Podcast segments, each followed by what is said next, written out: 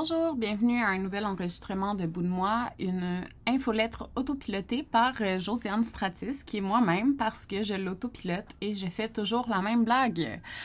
Euh, Aujourd'hui, le texte s'appelle La Gaine. Il a été publié le 5 juillet dernier et c'est un texte qui parle entre autres de troubles alimentaires. Donc, euh, si jamais c'est quelque chose qui vous trigger, ça parle de poids, ça parle de, de, plein de trucs qui pourraient trigger. Puis, je veux vraiment prendre le temps euh, de le dire parce que dans les troubles alimentaires, souvent, c'est pas recommandé de lire sur ou d'entendre là-dessus. Fait Bref, je voulais juste le dire, c'est une intro de une minute, mais bon, à l'écrit, j'en fais de 500 à 700 mots, donc on commence la gaine. Évidemment que si une personne a une, une, occasion spéciale dans sa vie, si elle a besoin de conseils de mode ou whatever, elle va venir me voir. Ce qui est bien le fun parce que j'adore ça, utiliser tout le knowledge que j'ai là-dessus qui me sert à rien. Fait que je connais les bons spots pour plein de choses. J'ai déjà fait des centaines de fois du magasinage pour des amis et je suis toujours la petite fille qui va dire aux personnes euh, qu'elles croisent qu'un truc ou un autre vaut la peine, même si ça fait neuf mois qu'on ne s'est pas parlé. C'est comme si dans mon cerveau, c'était toujours un truc qui existe. genre, OK, telle personne aime la lingerie en dentelle, alors si je peux de quoi, je vais lui dire telle personne cherche un katsu, telle personne a un mariage en août. Mon amie Régine se mariait et elle cherchait la meilleure reine. J'étais là, évidemment, pour la conseiller pour les meilleurs spots ou faire cet achat si agréable, si agréable à faire. N'importe quelle personne qui a dû aller acheter une gaine dans sa vie sait que c'est vraiment pas le fun à mettre, que c'est challengeant dans le confort de l'image dans l'image de soi, le fait qu'il fait toujours chaud en mettant ça et que c'est pas le fun pantouf. Bref, se montrer en gaine devant une pour se montrer en gaine devant une personne, je pense qu'il faut un degré d'intimité. Bon, il y a sûrement une photo de moi en gaine quelque part sur Internet, Be My Guest de Google, mais je m'en crisse un peu en même temps parce que c'est un autre temps, une autre époque. Au mariage, j'étais une des seules filles célibataires, alors j'aurais pu être du miel et ça aurait fait le même effet sur le tourne autour, ce qui est correct. I mean, essayer de se pogner une fille d'honneur, c'est quand même quelque chose qui fait partie de l'imaginaire, whatever. Bref, une personne me parle et me dit que je suis cute. Je suis comme, ah ben merci. Parce que prendre un compliment, c'est difficile. C'est beaucoup plus difficile que de prendre une critique pour moi. Puis je sais plus trop pourquoi, mais j'ai dit que j'ai que j'avais de l'air put together parce que ça tenait avec une gaine. Sinon, tout s'écroulait au plus vite. La photo. J'ai jamais montré de photos de moi petite à personne ou presque parce que me voir en photo, ça me ramène à une époque dangereuse pour moi parce que je sais que derrière chaque sourire, il y a une très grande peur, la peur que ça vire mal parce que ça virait toujours mal. Quand j'étais petite, j'ai participé à un concours dans le camping où je passais mes étés, puis le concours se nommait Miss Camping. Mettons qu'on se dit que pas mal de choses s'installent dans la personnalité tôt, ben mon côté marketing, fonceur, puis pas compétitif, mais qu'il faut donner son meilleur, je vais le donner jusqu'à l'épuisement. Ça rentre plus dans le perfectionnisme, on va dire. Je l'ai depuis toujours. Dans le concours, bref, ce qui n'était pas un concours de beauté où il fallait vendre les coupons, j'en ai genre vendu 200 à des inconnus parce que j'ai fait le tour du camping en carte de golf. Oh yes, baby, l'expérience complète. La soirée du concours, je suis avec mes amis, puis je gagne, sûrement parce que c'est moi qui ai vendu le plus de billets à la surprise de absolument tout le monde une fille qui doit s'appeler Jade ou de quoi de même vient me voir pour me dire que personne voulait que ce soit moi qui gagne parce que personne m'aime. Je suis comme, OK, mais c'est un tirage, je sais pas, c'est pas une question d'amour. Je reçois une plaque à mettre dans mon cou. Je vais voir mes deux meilleures amies, ma jumelle. Une des deux est frue parce qu'elle aurait aimé gagner. L'autre ne sait pas trop quoi faire parce qu'elle est prise dans tout ça. Caroline est de mon bar parce qu'elle a vu que j'ai vendu tous ses billets pour gagner. Bref, c'est la fin de l'été. On prend sur notre caméra jetable cette photo. J'oublie qu'elle existe, la photo. Une des filles sur la photo la met sur Facebook. Un moment donné, je la garde dans mon Google Drive. J'y pense pas jusqu'à ce que je fasse le ménage puis que je la revoie. Puis je sais pas, je sais pas ce qu'elle me fait cette photo, mais elle me met en colère. Puis je suis sur la fille complètement à droite. Donc, vous pouvez pas la voir, mais euh, j'ai l'air de sortir de Auschwitz, pour vrai. J'ai les genoux gonflés, j'ai les cuisses qui ont l'air de flotter, puis ça m'enrage de la décrire, cette photo-là. Aussi, on a le même style vestimentaire de... depuis toujours Don't Fight Me. Bref, ça me fait de la peine parce que plus tôt cette année-là, j'allais passer une semaine à l'hôpital pour mes maux de ventre maladifs débilitants. Parce que ça faisait des années qu'on allait à l'hôpital pour nos maux de ventre. J'allais apprendre que c'était de l'anxiété après que le psychiatre m'ait rencontré devant mes deux parents dans son bureau, après m'avoir demandé devant mes parents si je vivais de la violence à la maison, si on m'avait déjà touchée. J'ai répondu non, j'ai dit que l'école et les garçons me stressaient. Plus tard, la psychologue de Caroline nous dira qu'on a souffert de pica, un trouble alimentaire qui consiste à manger des choses non comestibles comme des mines de crayons, du plastique, des cheveux, du papier. J'ai pas envie de dire toutes les autres choses non comestibles que j'ai mangées dans ma vie, mais c'est un paquet, puis c'est vraiment pas le fun. Fait qu'à un moment donné, j'ai commencé à manger des grenades tournesol avec écailles. Encore maintenant, je vais manger les écailles même si ça ne digère pas par habitude d'avoir mal quand je mange. Si je partage cette photo-là, c'est parce que j'ai un point qui s'en vient, mais aussi pour montrer que je sais ce que c'est être vraiment maigre, puis c'est pas être heureuse. Puis oui, il y a plein de monde qui vont prendre du poids quand ils vont pas bien, ben moi j'en perds, puis ça a toujours été le même. C'est quelque chose que je veux dire avant d'aller plus loin. Fait vécu. Quand j'étais plus jeune, louer une nouveauté au club vidéo venait avec un film gratuit dans la section du milieu. Puis, ben, comme suis moi, la section fait vécu était une des plus intéressantes parce qu'il n'y avait pas de Netflix, puis j'étais ado puis. Je commençais à m'intéresser à l'anorexie de cette façon. C'était un fort intérêt. Je lisais là-dessus, je regardais tout ce que je pouvais là-dessus. C'était les années 2000, c'était un peu la vibe. L'affaire, c'est que je n'étais pas anorexique, j'avais juste l'air de parce que la nourriture passait au travers de mon corps sans passer gauche, genre. J'étais vide. Je déjeunais des pains au Nutella trempés dans le lait au chocolat, quatre pains, puis le midi, j'ai mangé la même salade toute mon adolescence avec des légumes sur le sac. Au souper, c'est là que mon père explosait, alors je passais rapidement. Quand il était sous vers 19-20 heures, ma mère nous préparait une assiette de fromage fort, parfois avec de l'oignon cru, de la crème glacée, la même sorte de biscuits que je mange maintenant, une demi-rangée chacune dans un verre de lait, avec du citron, avec du sel. Check. Je sais pas. Je sais que les mélanges font pas de sens, mais il fallait y aller pour la rapidité, l'apport calorique, puis aussi, c'était toujours moins pire ça que ce que je mangeais avec mon pica toutes les améliorations comptent, je vous le dis, quand ça va pas bien. On restait petite comme si notre corps n'avait pas envie d'avoir des formes. J'ai eu mes premières règles à 16 ans et demi. On devait enlever un pouce de chaque bord de mes jeans du jean jean jeans pour qu'elles me fassent. Quand j'ai fini mon secondaire, je pesais 100 livres sur la grandeur de corps que j'ai là. Je sais pas comment je me sens par rapport à mon corps, dans le sens que j'ai essayé le moins possible de le sexuer pour pas recevoir des commentaires de mon père et de ses amis une grande partie de ma vie. Dès qu'on montrait un signe qu'on était sur le point d'avoir de l'air d'une femme, on se le faisait interdire et on se faisait chicaner. À l'école, on n'était pas du tout populaire en secondaire 1 et 2, genre zéro pied une barre. Plus rejet que les rejets. On vivait de l'intimidation, je l'ai déjà dit. En secondaire 3, 4, 5, on a commencé à se tenir avec l'épée. Avec personne, puis tout le monde en même temps. Alors, c'était pas de la popularité, c'était juste d'avoir compris comment survivre. On a participé à Miss Teen Québec en 2002. Caroline a fini troisième, moi quatrième. Je pense pas que je me trouvais particulièrement belle au secondaire. Exister était déjà beaucoup. Je me souviens cependant que beaucoup de gens me parlaient du fait que j'avais un ventre, un paquet d'os avec un ventre.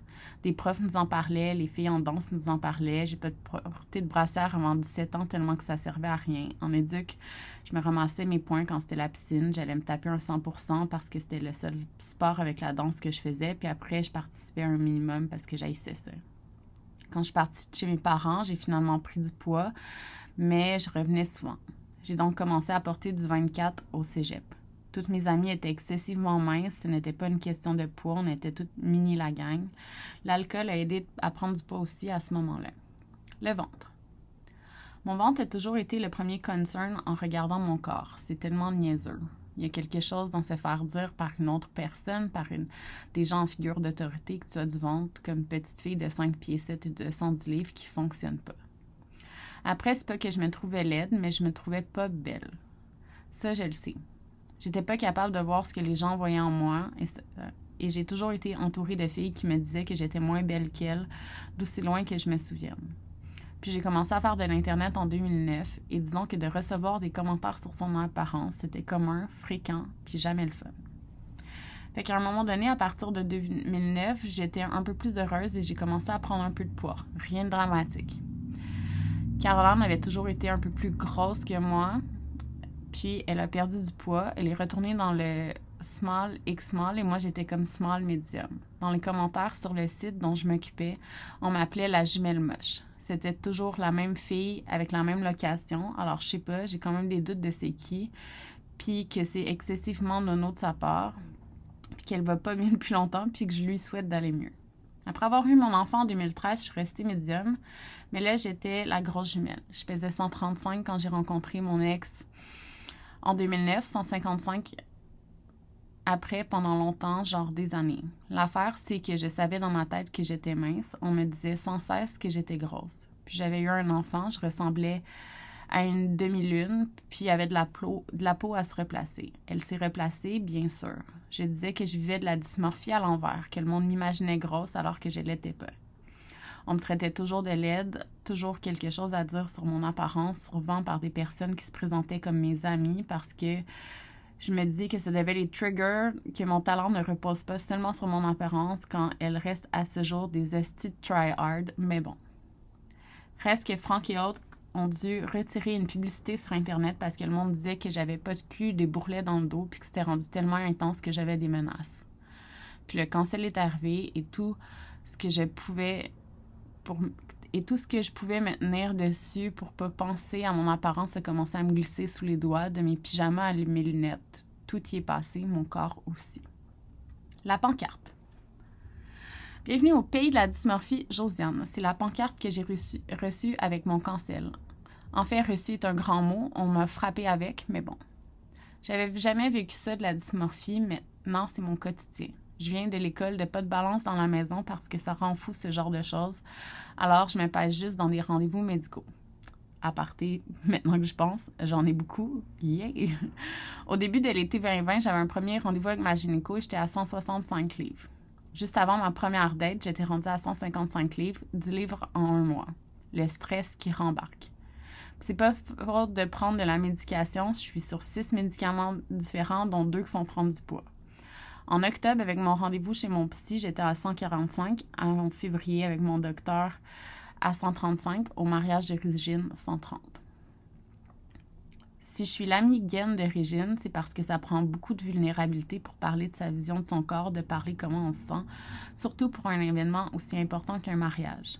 Je suis son amie gaine parce que je comprends ce que ça fait de prendre du poids, même si là je fonds. De son bord Régine et ma cheerleaders pour tout ce qui est trouver des affaires pour au moins stopper l'hémorragie avant que je disparaisse complètement.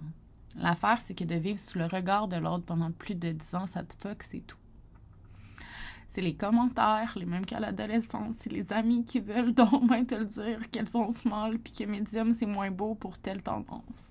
C'est les commentaires insidieux, comme quoi j'avais pas l'air d'avoir une sexualité, c'était être la jumelle moche parce que j'étais pas encore en dépression aussi majeure que celle de ma jumelle, donc plus chub qu'elle.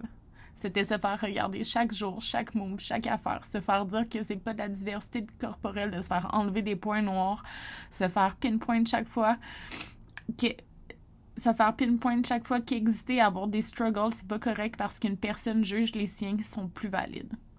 Tu peux pas avoir les seins mous après un kid parce qu'il y a des gros seins mous aussi, puis tu serais con de penser une seconde que tu peux le dire que tu vis la même chose avec tes petites boules.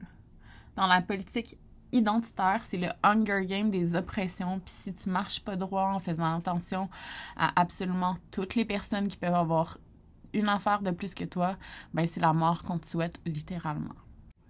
Je suis pas en train de brailler. Je suis pas en train de brailler que je maigris, je vais le dire. Je suis contente à un certain point. Genre, là, là, je suis un peu tannée parce que euh, j'arrête pas de changer de pointure euh, de pants, mais bon d'avoir perdu du poids, ça me fait quand même plaisir, même si c'est grossophobe de le penser. Ce que je veux dire, c'est que de forcer dans la gorge, de politiser chaque affaire qui sort de la bouche d'une personne, de lui dire qu'elle est grosse, de lui donner des complexes, de la menacer, de lui faire peur, de la menacer encore, de lui faire du harcèlement parce que tout n'est pas parfait tout le temps, ça a des conséquences comme de créer de la dysmorphie chez une personne qui a passé sa vie à vouloir avoir un corps qui dit je suis en sécurité puis bien, puis que la seule fois qu'elle l'a eu, c'était pas correct. Je trouve ça tellement triste de voir des personnes qui sont plus size, curvy, mid-size, whatever, c'est quoi le mot qu'elles veulent choisir, de voir ces personnes-là dans leur story dire leurs privilèges parce qu'elles ont peur de se faire cancel pour pas avoir dit la bonne affaire. Une amie de ruelle de ma jumelle lui a dit en mai qu'on n'avait pas rapport puis qu'on portait du small. J'ai jamais été aussi stressée de ma vie que de commander du linge en l'écoutant. J'ai commandé du small au carreau, je sais plus, notre garde-robe est trop commune maintenant. Puis ça m'a fait, puis j'étais comme, oh shit. J'ai essayé tout mon linge à m'en péter un ongle. Puis rien me faisait bien. J'ai choisi les morceaux que je voulais faire rapetisser. Faut bien que la formation de design de Caroline serve à quelque chose. Puis j'ai mis le reste avant. Est-ce que je portais une robe 8 au mariage de Régine malgré le fait que je porte du 4? Oh yes, baby. Est-ce que j'avais pas mon. Est-ce que j'avais pas une, mais deux gaines cette journée-là? Plus ma brassière, oh yes baby. Est-ce que j'ai pensé à mon ventre sur toutes les photos? Oui. Est-ce que je suis capable de voir autre chose que mon ventre quand je regarde les photos que j'ai mises en ligne du mariage? Oui, oui, oui. Je vous demande pas d'avoir de la peine pour moi. Pour vrai, j'ai pas envie d'avoir une once de pitié. Je veux juste expliquer que de pousser des gens à avoir peur de parler de leur struggle, c'est pas bon. À la limite, je vous demande de vous en crisser que je fasse de la dysmorphie. C'est même pas un vrai problème dans ma vie. Avant qu'on arrive là, dans ma psychothérapie, je pense qu'on va être rendu tellement, mais tellement loin. C'est même pas proche de l'ampleur de l'autosabotage dans ma vie, ou ça en fait partie, je sais pas. Puis je chicane personne non plus, là, sérieux. Je sais à quel point c'est de la merde avoir une personne dans ses DM qui se fait qui se fait dire qu'elle a causé de la peine en parlant de sa peine. C'est fucking de la merde, sérieusement. La souffrance, comme l'amour, c'est pas en quantité limitée. En avoir n'enlève pas celle des autres. Puis il n'y a pas d'offre ni de demande. C'est personnel. Mettre ses insécurités sur les autres, c'est fucking laid. Prendre ses problèmes, qu'ils soient causés par la société dans laquelle on baigne, tous ou par des trucs systémiques ou par des trucs historiques. Bref, prendre un problème plus grand que soi et le mettre la seule et unique cause sur une autre personne, c'est autant contre-productif que destructeur. Mettons que je me trouve belle, puis que je le sais, puis que je le sais parce que je fit dans les standards de beauté, puis que je connais la mode, puis que je sais comment jouer avec les codes. Mettons que je suis belle, puis que j'ai confiance en moi, mais ça l'enlève à personne son droit d'exister, d'être beau ou d'être belle d'une autre façon. Au mariage de Régine, un gars m'a dit que j'étais dans le top 3 des plus belles filles. J'ai dit, je suis pas numéro un, c'est Régine la plus belle aujourd'hui. Il y a personne qui va me dire le contraire. Mais non, je savais pas que j'étais dans le top 3 parce que je me compare pas avec les autres. Je me compare pas, je mets même pas la pression sur moi-même toute seule comme une grande fille qui a vécu un shitload de trauma dans un environnement qui la faisait pas sentir adéquate pour une plus grande partie de sa vie. C'est pas comme ça que je mets ma pression.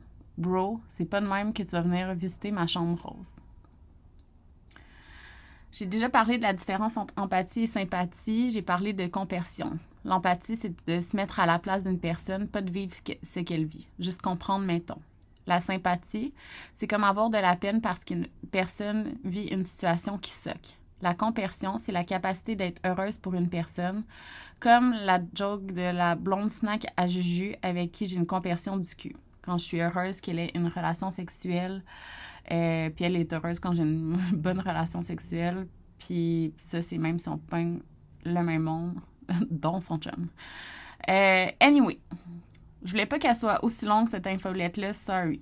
Je souhaite juste que le monde comprenne qu'une situation qu'une autre personne vit ne sera jamais la même que vous avez vécue. C'est la beauté de la vie humaine de pouvoir se parler des différences des autres puis de s'aider à aller mieux, à être meilleur, plus doux avec nous-mêmes tu te trouves hot puis tu veux le dire, vas-y, le monde est assez difficile avec les femmes de toute manière. Ne parle pas du corps des autres, surtout pas à la personne. Si une personne ne te plaît pas, fine, elle peut plaire à une autre personne, ça n'a rien à voir avec toi. Apprendons à être heureuse quand les autres vivent des belles affaires. Le monde est en train de brûler, on n'a pas le temps de penser à se haïr entre nous. Quand on se préparait pour le mariage, Régine a eu un moment où elle allait genre tomber de stress, puis je l'ai attrapée dans mes bras, puis je lui ai dit que ça allait être correct, qu'elle se mariait, qu'elle mariait l'amour de sa vie. Ça a duré environ six secondes, six secondes avec la gaine à Régine, son soutien. C'est mon deuxième moment préféré de cette journée après les vœux. Prendre mon ami dans mes bras puis lui dire Go Tiger. J'ai hâte qu'à la place de surveiller, qu'à la place de se surveiller, on se soutienne, qu'on prenne, puis qu'on prenne le temps de se dire que tout le monde gère mal ses shit aussi. On vit dans un monde capitaliste, pas juste, qui thrive sur les insécurités du monde. La chose la plus radicale du monde, c'est de travailler à ne plus en avoir pour soi et pour les autres. Ça, c'est concrètement changer les choses. Pas dire qu'on a des privilèges puis que notre souffrance n'est pas valide parce que on a moins de chances de vivre comme ça du harcèlement. Puis dites-moi pas, oh my god, Josiane, t'es tellement belle, puis blablabla, mes photos Instagram servent à les fiches ces compliments, compliments-là. I know que je suis belle, je veux juste plus jamais qu'une fille se sente comme de la shit parce qu'on lui fait croire qu'elle n'a pas de valeur. C'est tout. Alors voilà, c'était euh, l'enregistrement de le texte La Gaine avec moi qui dit que je pleure pas puis que j'ai pleuré pareil. Fait que voilà. Merci pour l'écoute. À plus tard.